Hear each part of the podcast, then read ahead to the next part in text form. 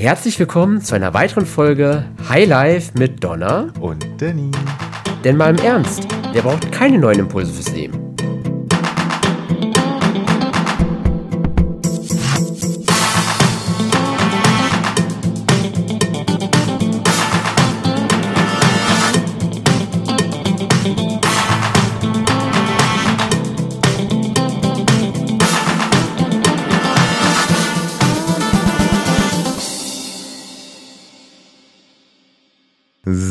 Hallo ihr Lieben, wir sind mal wieder da. Die wunderbare Donna Dramatic Davis und natürlich auch der liebe Danny. Hallihallo. und auch heute wollen wir uns mal wieder mit einem spannenden Thema zurückmelden. Und ich weiß gar nicht genau, wie ich das äh, beschreiben will, soll, kann, darf, worum es heute gehen soll. Ich fange am besten mit einer kleinen Geschichte, mit einer kleinen Anekdote an, die vielleicht das Thema fasst. Und zwar geht es äh, wieder mal um einen Schmetterling. Okay. Und zwar haben sich da ganz spannende WissenschaftlerInnen zusammengetan und dachten sich so, okay, Schmetterling, wenn er so aus seinem Kokon rausbricht, das ist doch wahnsinnig anstrengend. Und das können wir ihm doch ersparen. Also haben sie gewartet, bis der Schmetterling fast fertig war und haben ihn dann aus dem Kokon befreit. Und Überraschung, Überraschung, der Schmetterling ist danach äh, verendet und konnte nicht mal fliegen. Hm. Das heißt, die Lehre daraus, der Prozess des Schlüpfens, des sich Freikämpfens war notwendig, um fliegen zu lernen. Hm, spannend. Und ich glaube, damit sind wir auch eigentlich in unserem Thema, nämlich den Startvoraussetzungen im Leben. Ja, wie sieht es eigentlich aus, wenn man aufwacht und man nicht plötzlich ein Budget hat, das nahezu unbegrenzt ist, einem nicht der Hof gemacht wird und man feststellt, man hat äh, doch keinen Adelstitel? Kann man dann dennoch die Welt im Sturm erobern? Wir erobern ja immer die Passt Welt. Passt ganz gut, ja. geht das, Danny? Geht das? Also Meiner Meinung nach auf jeden Fall ja. Bestes Beispiel, du hast mit dem Spätnerling, wenn man das jetzt mal als Grundlage nimmt, hat er ja schon im ersten Schritt ein sehr anstrengendes Leben gehabt, ne? dieses freie Schlüpfen und danach wurde es halt umso leichter. Also würde ich schon behaupten, Menschen, die im ersten Schritt das schwer hatten, gerade auch in der Kindheit, natürlich müssen sie erstmal diese Zeit überstehen, das ist, glaube ich, selbstverständlich. Bloß wenn sie es geschafft haben, glaube ich, fällt ihnen später mehrere Dinge deutlich leichter. Und wie siehst du das dann? Ne, ich habe ja in meinem äh, Stream halt häufig so die äh, Fragen zum Thema Mobbing und mhm. äh, Diskriminierung halt, auch gerade in der Schulzeit. Und es gibt immer so zwei Typus Menschen. Der, die mhm. einen haben halt die schönste Zeit ihres Lebens in der Schule und die andere haben sie danach. Mhm. Und ich würde darauf pochen zu sagen, so seid froh, wenn sie danach ist, weil die Zeit dauert deutlich länger. Ja, ja. Mhm. Also wäre auch bei mir ganz offen so der Fall. So eine Schulzeit war für mich auf der einen Seite okay, auf der anderen Seite eher etwas anstrengend, ganz offen. Was war da los? Naja, dieses Thema wirklich meine Introvertiertheit halt. Es war wirklich für mich schwer, Freunde zu finden, weil ich halt wirklich immer so für mich halt eher tendenziell war. Und dann gab es halt da so, ich sag mal, die coole Clique, mit der man irgendwie auch gehören wollte, aber irgendwie nicht da halt reinkam.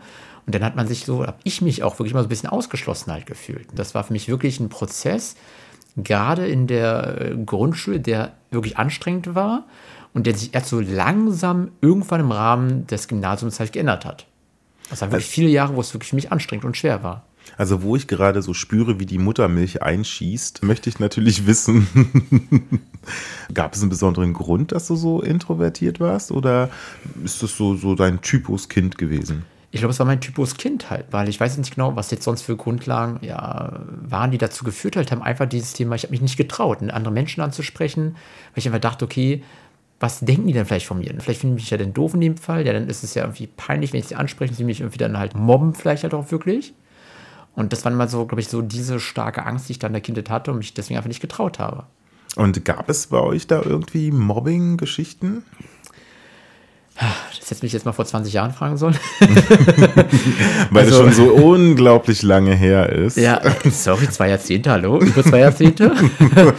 ähm, ja, also von heutigen Standpunkt aus so weiter ähm, würde ich sagen, ganz, ein ganz klares Jein. Also vielleicht, also in dem Moment hat es sich auf jeden Fall irgendwie so angefühlt. Bloß wenn ich jetzt heute mal reflektiere, fällt mir jetzt kein konkretes Beispiel ein, wo es wirklich jetzt so gewesen war. Also es muss jetzt auch mhm. nicht äh, zwingend äh, du das Opfer gewesen sein, mhm. sondern ob so grundsätzlich irgendwie so Mobbing da bei euch in der Schule irgendwie praktiziert wurde. Äh, ja, würde ich schon sagen, also auf wenige Menschen, wo man es irgendwie klar noch definieren kann, sich das Thema Äußeres ganz offen halt. Personen halt, die irgendwie anders aussahen als so halt der Durchschnitt. Sei es irgendwie Personen, die, also ich kann es jetzt zwei Beispiele wirklich benennen, weil damit noch die Personen so vor Augen sind.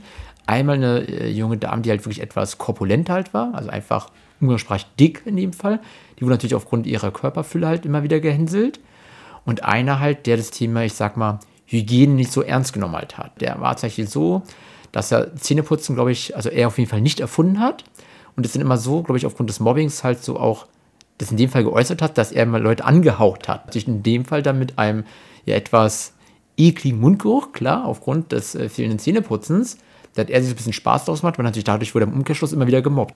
Das sind so zwei Beispiele aus meiner Kindheit in meiner Grundschule, die auf jeden Fall da gewesen sind, ja. Wie war es so bei dir da? Also bei uns gab es das in allen Formen und Größen. Mhm. Das war, glaube ich, so die Hauptsportart bei uns in der Schule. Aber ich finde den äh, Jungen, den du beschrieben mhm. hast, äh, ziemlich spannend.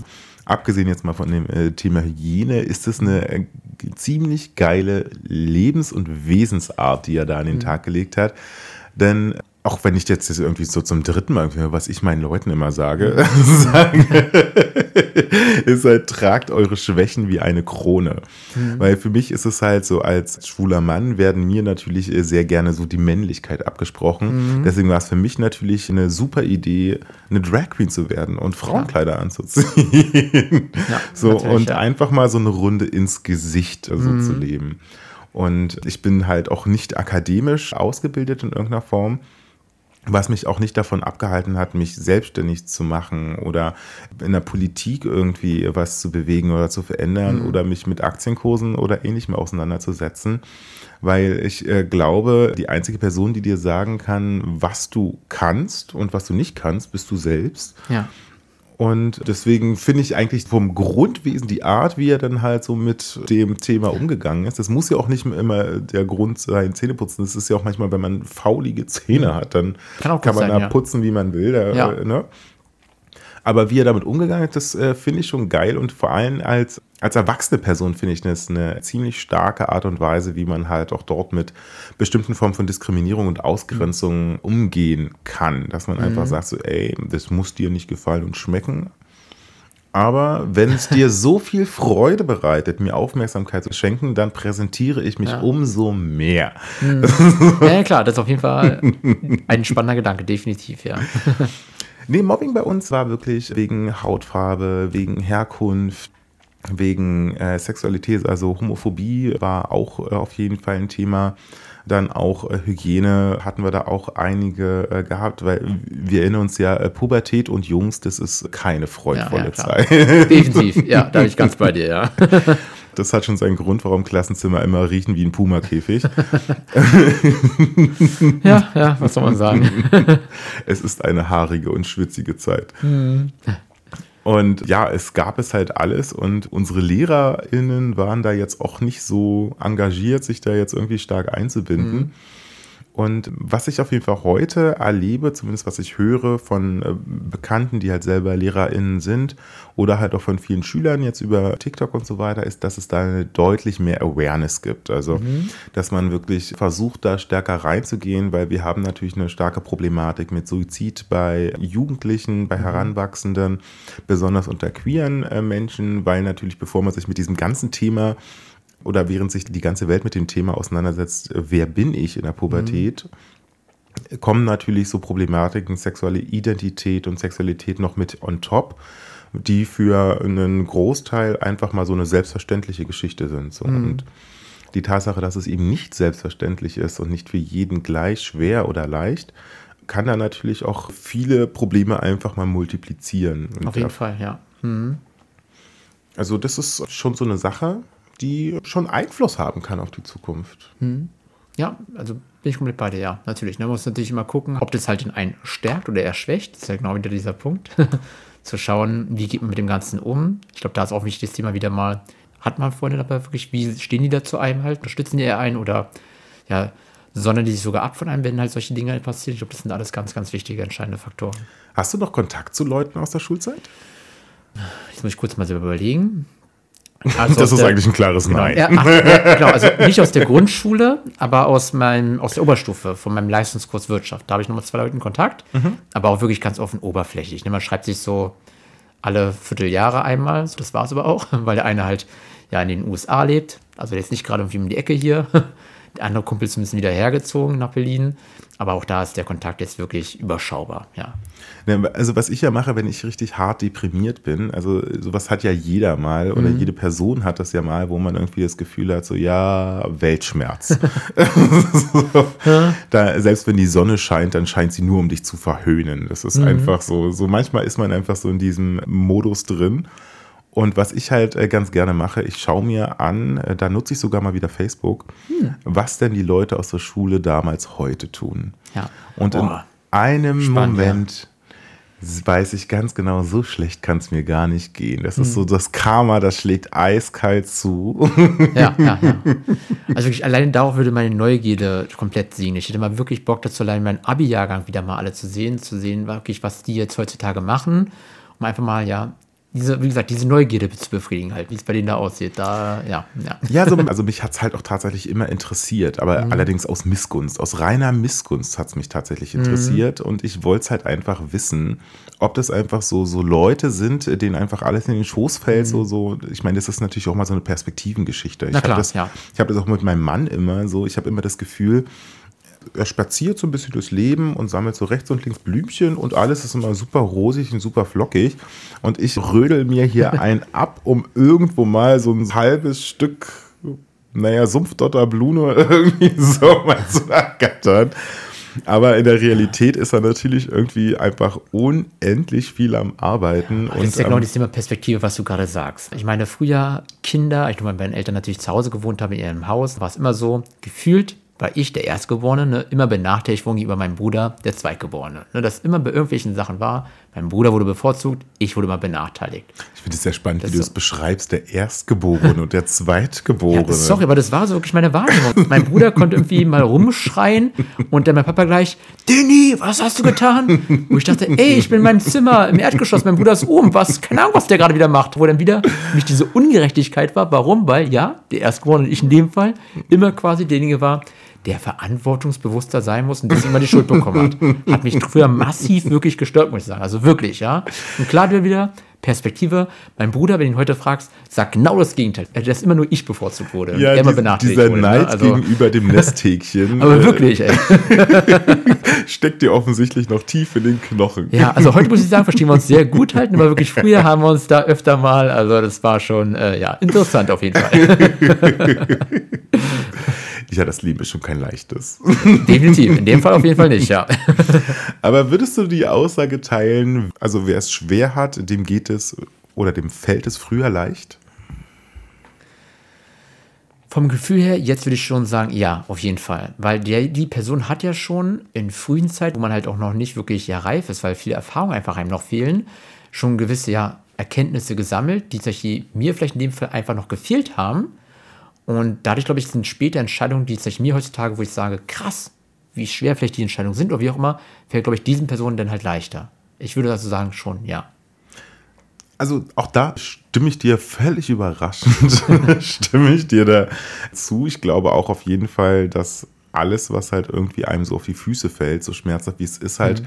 das Potenzial hat, wirklich einen stärker zu machen glaube, jeder ist am Anfang irgendwie Überlebenskünstler und mhm. irgendwann kommt der Punkt, wo man irgendwie so einem die Puste ausgeht.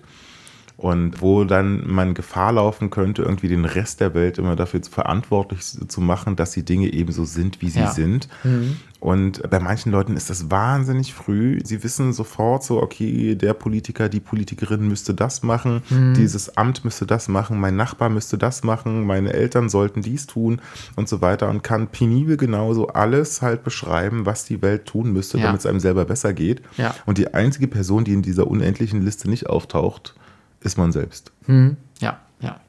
Und das ist halt so eine Sache, es ist im Berufsleben wie im Privatleben, wo ich halt wirklich der Auffassung bin, egal wie schwer und wie hart es ist, in dem Moment, wo du die Zügel loslässt, wird es nicht mehr. ja, ja. Äh, bin ich komplett bei dir, wirklich, weil am Ende ist es das Thema, wie du gerade schon beschrieben hast, wir sind für unser eigenes Leben verantwortlich. Natürlich, klar, haben andere Menschen Einfluss auf uns, größere oder mal geringere auch in dem Fall, doch am Ende ist es immer da, an uns liegt es etwas aus unserem Leben halt zu machen. Und wir sind da die Maßgeblichen, die dafür verantwortlich sind. Aber ja. du bist ja so, so vom Typus so eher Ken. okay, ja. Also auf jeden Fall danke, dass ich so gut aussehe. Vielen Dank. gut, dass es ein Podcast ist. Aber ich kann dich ja glücklicherweise trotzdem sehen. Nein, du bist ja so vom Typus Ken. Hattest du auch schon mal so diesen Modus, wo du die Zügel einfach mal losgelassen hast? So dem Frust, Wut, dem Zorn. Sich einfach so ein bisschen gehen lassen, sich dem einfach mal so ein bisschen hinge hingegeben hast. Ja, so hingegeben, aber in dem Fall eher, dass ich, in, dass ich mich reingefressen habe, muss ich zugeben. Also es war halt damals so, als ich dann mein Studium begonnen hatte, hat sich irgendwann mit der Zeit auch gezeigt, ich möchte gerne selbstständig werden. Und das war wirklich auch eine Phase, die für mich mega anstrengend war. Also nicht die erste Entscheidung dahin, weil da meinten Eltern, hey, von wegen so ein bisschen probier dich doch aus, weil wir schon eh auf den richtigen Weg wiederkommen. Und dann aber, als so diese ersten, ja, vielleicht ein, eineinhalb Jahre rum waren, habe ich wirklich gemerkt, wie ich da zum Teil wirklich auch von meinen Eltern bekämpft wurde. Einfach halt, weil in ihrer Vorstellung heraus das Thema Selbstständigkeit einfach gleichbedeutend ist mit Unsicherheit. Dass man damit eh nicht irgendwie eine Familie, Kinder damit finanzieren kann, geschweige denn irgendwie mal ein Haus bauen kann, dass es ja eh mal eine Unsicherheit ist. Du lebst von heute auf morgen in dem Fall. Auch wenn es heute gut geht, kann es morgen wieder schlecht laufen halt. Und das war wirklich für mich schon eine Zeit, mit der ich zu kämpfen hatte. Und äh, natürlich habe ich da auch mal mit ein äh, paar Freunden darüber gesprochen halt, die doch auch zu dem Zeitpunkt teilweise auch angestellt waren, die sind also für sich das gar nicht so greifen konnten, Deswegen hatten natürlich auch schon gut ein, zwei Freunde zusammen, die auch selbstständig waren, die aber zum Teil aus Haushalten kamen, ja, wo die Eltern Unternehmer waren. Das heißt, für die war es halt. Das ist natürlich dann immer genau, sehr ne, low-hanging genau. fruits. Für die war es halt wirklich dann normal. Deswegen war es wirklich schon eine längere Phase, die sehr anstrengend war. Und ich würde behaupten, bis vor ein paar Jahren war es sogar noch weiterhin so auch bei mir gewesen, weil jetzt, glaube ich, verstehen meine Eltern auch, okay, dass es ja wirklich ein Weg ist, weil ja, vorhanden, finanziell geht es einem so auch weiter gut, also dass ich auch wirklich auf eigenen Beinen stehen kann, ohne irgendwie da ja, dass sie sich Sorgen um mich machen müssen, haben sie es, glaube ich, jetzt langsam so verstanden. Mein Vater wahrscheinlich noch etwas mehr als meine Mutter aktuell heutzutage. Aber das war wirklich schon eine Phase, wo ich zugeben muss, die für mich persönlich sehr, sehr schwer war, wo ich auch öfter mal Gedanken gemacht habe, ist das wirklich der richtige Weg? Soll ich vielleicht doch lieber auf den sogenannten traditionellen Weg, wie meine Eltern zurückgehen? Das ist also wirklich schon eine anstrengende und eine für mich auch schwierige Phase, muss ich zugeben. Ja. Also ich äh, bin wahnsinnig froh und ich glaube, deine Eltern können auch wahnsinnig froh sein, dass ich kein Teil eurer Familie bin. Ich hätte, glaube ich, nicht, also ich, ich finde es immer so wahnsinnig übergriffig, wenn du von deinen Eltern erzählst, was du so für dich so geplant und organisiert haben und alles drum und dran. Der hätte ich schon so aus purem Opportunismus halt so was komplett anderes gemacht. Also ich glaube, ich mhm. wäre noch früher eine Drag Queen geworden, wenn ich deine Eltern gehabt Kann gut sein nach den Erklärungen, definitiv, ja. Und deine Eltern wären bestimmt auch wahnsinnig stolz auf mich gewesen, mhm. wenn ich eine Ranking Im ersten Schritt ist wahrscheinlich sehr doll, ja. Nein, aber ich dachte halt wirklich so an so Momente, wo man es wirklich so, so, so gerade so schafft, sich zu motivieren, zum Kühlschrank zu gehen. Weißt du, so wenn so der Drei-Tage-Bart mhm. einem Fünf-Wochen-Bart ähnelt, wenn man dann einfach mal sagt so, boah. Also ganz offen, es gab auf jeden Fall mit Sicherheit diese Tage zwischendurch halt mal, jedoch aber keine längeren Phasen, weil da ich für mich ja relativ frühzeitig auch, auch weil ich natürlich immer weiterentwickelt habe, eine sogenannte Peer Group für mich geil gefunden habe.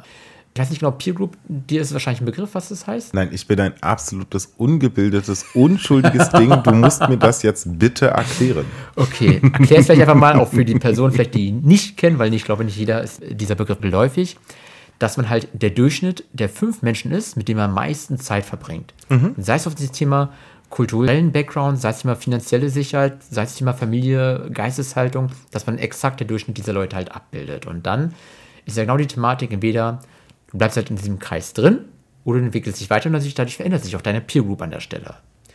Und bei mir war es damals halt eine Peer Group von Menschen, die mich in den Phasen, glaube ich, wirklich auch ja ermutigt haben, halt weiterzumachen. Die gesagt haben, okay, auch wenn sie vielleicht nicht in einer ähnlichen Situation wie ich sind, weil sie vielleicht aus anderen familiären Verhältnissen halt kommen, weiter dieser Punkt, weiter ja standhaft bleiben, weiter halt den Weg gehen, weil es ja wie gesagt mein Leben ist und ich bin derjenige, der alles entscheidet ja, in dem Fall. Was machst du jetzt, wenn du so eine Peer Group nicht hast? Ganz offen, ich würde einfach sagen, suchen. Weil, also automatisch würde ich behaupten, hat die da einfach per se schon eine Peer Group, weil man betrifft sich ja immer mit Menschen, die, ja, mit denen man unterwegs zusammen halt ist ob es jetzt fünf sind, sechs sind. Und wenn man aber dann feststellt für sich, man ist nicht glücklich, würde ich da wirklich empfehlen, die Peer Group halt mal zu ändern. Ich glaube, wir brauchen einen neuen Begriff für Peer Group. Ich, ich finde diesen Begriff irgendwie sehr unschön. Okay, dann halt auf Deutsch übersetzt Menschen, mit denen man seine Zeit verbringt. Hast du es besser? So, so seine Homies. Genau, ja, die fünf Homies, mit denen man am meisten Zeit verbringt. Können wir, können wir gerne so machen. Und schon klingt es mehr nach brennender Tonne und ich fühle mich wohler. Super, perfekt. Ja, aber ich glaube, ich, genau das ist halt in der Punkt. Und zwar wirklich zu gucken, seine Peer Group, seine schönen, seine Homies, sorry, ich versuche mich dran zu verbessern, seine fünf Homies, wirklich dann ja neue Homies sich zu suchen. Mit Leuten, wo man wirklich auch sagt, okay, die bilden vielleicht das Wesen so ab, wie ich mir mein Leben persönlich vorstelle und sich genau dahin dann zu entwickeln. Ja, aber das klingt ein bisschen so wie so, ja, wenn du mit deinem Partner, Partnerin nicht glücklich bist, such dir eine neue. So, das also, ist rein kopftechnisch eine super easy mhm. Geschichte, klingt logisch, vernünftig nachvollziehbar, ja. was soll man dagegen sagen? Aber praktisch mhm. ist es ja dann doch schon mal eine andere Hausnummer. Na klar, also ich sage auch nicht, dass es denn ein Prozess ist, den man von heute auf morgen sofort komplett ändern muss. Nehmen wir mal das Thema Partnerschaften als ganz kleinen Exkurs.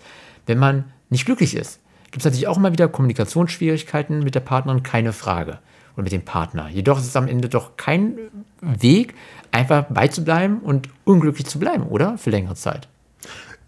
Wie gesagt, klingt äh, plausibel, vernünftig, aber angenommen, ich bin jetzt äh, so ein so ein total destruktives äh, kleines Luder, das dir irgendwie jeden Tag sagt so, ja, heute mag das vielleicht alles noch funktioniert, aber mal ganz im Ernst, schau dir die Wirtschaftssituation an. Kein einziger kann sich im Moment davon entziehen, dass es mhm. irgendwie bergab geht. Wir haben keinen Plan, wie es mit dem Klima weitergeht. Ähm, gesellschaftlich ist es auch mehr so eine Art Ping-Pong. Und wer sind die Leute überhaupt, mhm. die der Meinung sind, über mich zu entscheiden?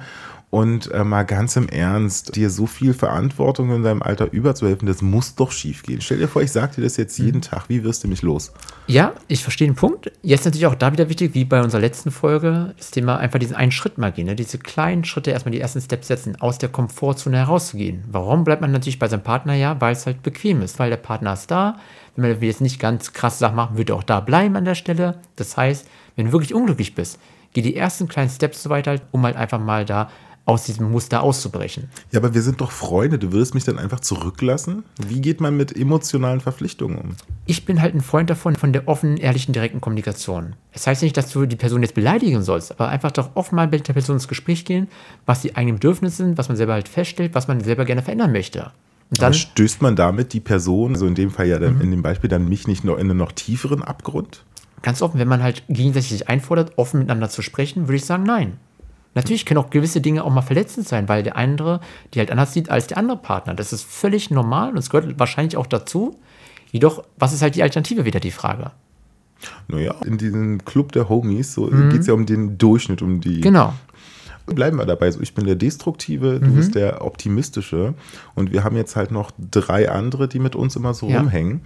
So, und da könnte man ja dann einfach so gucken, so, okay, anstatt äh, dass du dich halt davon machst mit Leuten, die einfach motivierter und glücklicher mhm. und toller sind, einfach Leute dazu holen, um halt die, die alte Clique halt einfach mhm. mal so ein bisschen, so die Dynamik so ein bisschen verändern. Man kann es natürlich probieren und es kann natürlich in gewisser Weise auch leichte Veränderungen bewirken.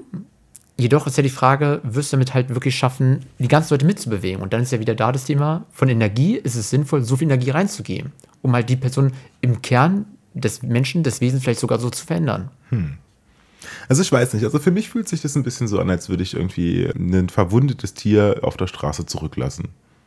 Also mhm. mir würde es auf jeden Fall tatsächlich schwer fallen. Also ich bin auch ein absoluter Fan davon, halt zu schauen, so okay, mit welchen Leuten umgebe ich mich, tun mhm. mir diese Person gut oder ja. eben nicht sage ich jetzt mal so, bei oberflächlichen Bekanntschaften, Freundschaften mhm. ist das natürlich alles super easy. Na klar, logisch. Aber spätestens, wenn es dann so um Familie, Freunde und sowas geht. Ich äh, komme aus einem Hartz-IV-Haushalt. Meine Mutter hatte damals äh, mit 30 gesagt, sie ist im Leben oft genug umgezogen. Mhm. Sie zieht nicht mehr um und war dann einfach mal zehn Jahre arbeitslos. Mhm. So, und das ist halt so eine Sache, das hat das ist jetzt kein Empowerment, das ist jetzt nicht kein Vorbild, das ist jetzt nichts, wo ich jetzt sagen würde, okay, da halte ich mich jetzt irgendwie dran mhm. als Orientierung. Das ist natürlich eine ganz andere emotionale Verbindung, als wenn es jetzt irgendwie so, weiß ich nicht, mein Lieblingsbuddy ist, mit dem ich gerne feiern gehe. Genau, genau. Und das ist ja auch das Thema. Familie ist halt da. Ich glaube, da sind die Verbindungen auch verdammt wichtig, irgendwie den Menschen halt zu helfen, die einem da wichtig sind.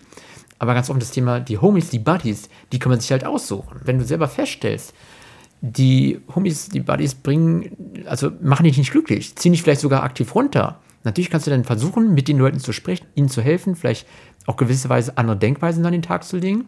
Bloß wenn du feststellst, nach mehreren Versuchen, nach verschiedenen äh, ja, Herangehensweisen, es ändert sich nichts, ist ja dann wieder die Frage, was ist die Alternative? Willst du weiter da bleiben?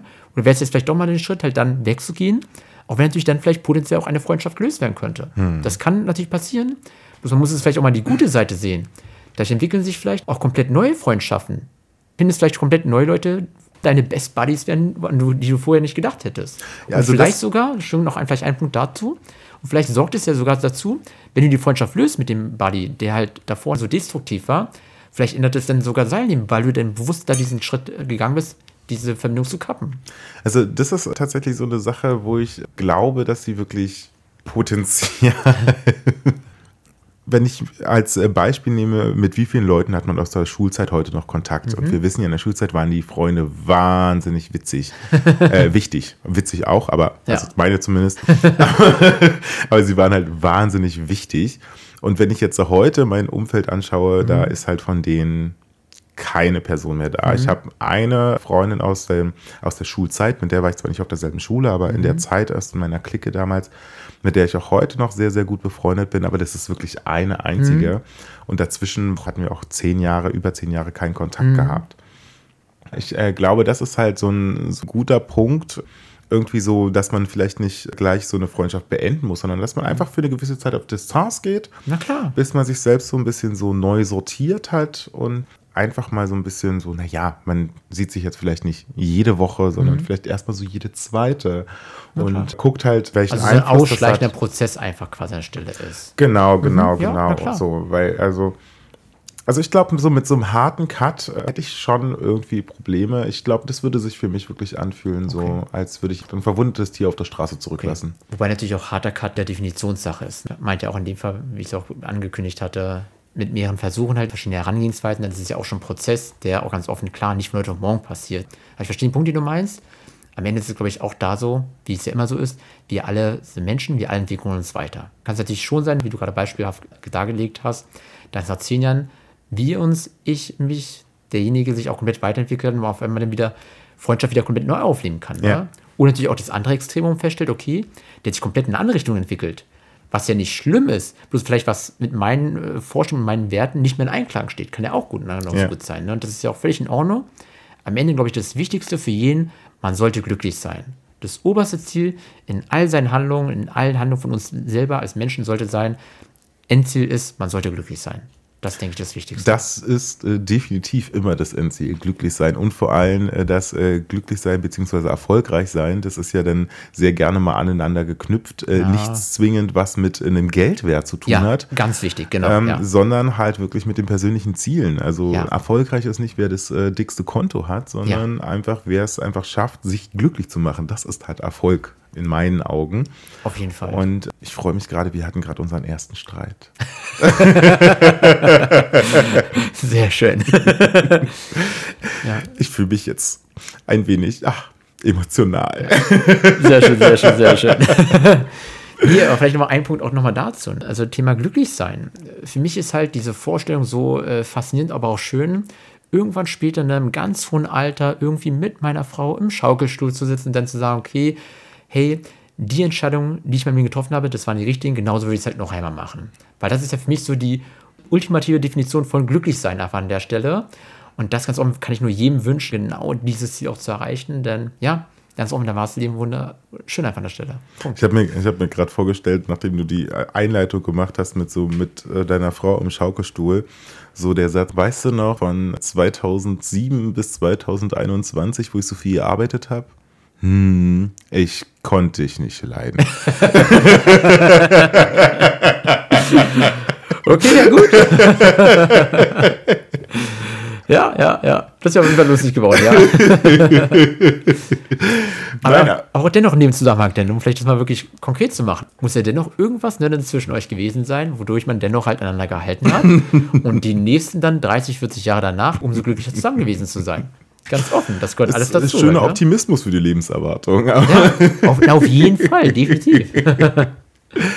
Nein, aber ich glaube, es ist so durchgekommen, was wir hier aufzeigen wollten, was wir so ein bisschen näher bringen wollten. Also wer sind denn die Party-People, mit denen man sich so umgibt?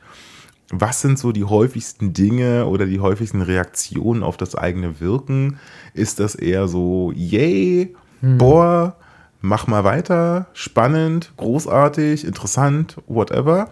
Oder ist das mehr so ein, mm, yeah, also wirklich und bist dir sicher und ja. alles drum und dran? Nichts gegen aufrichtige Sorge.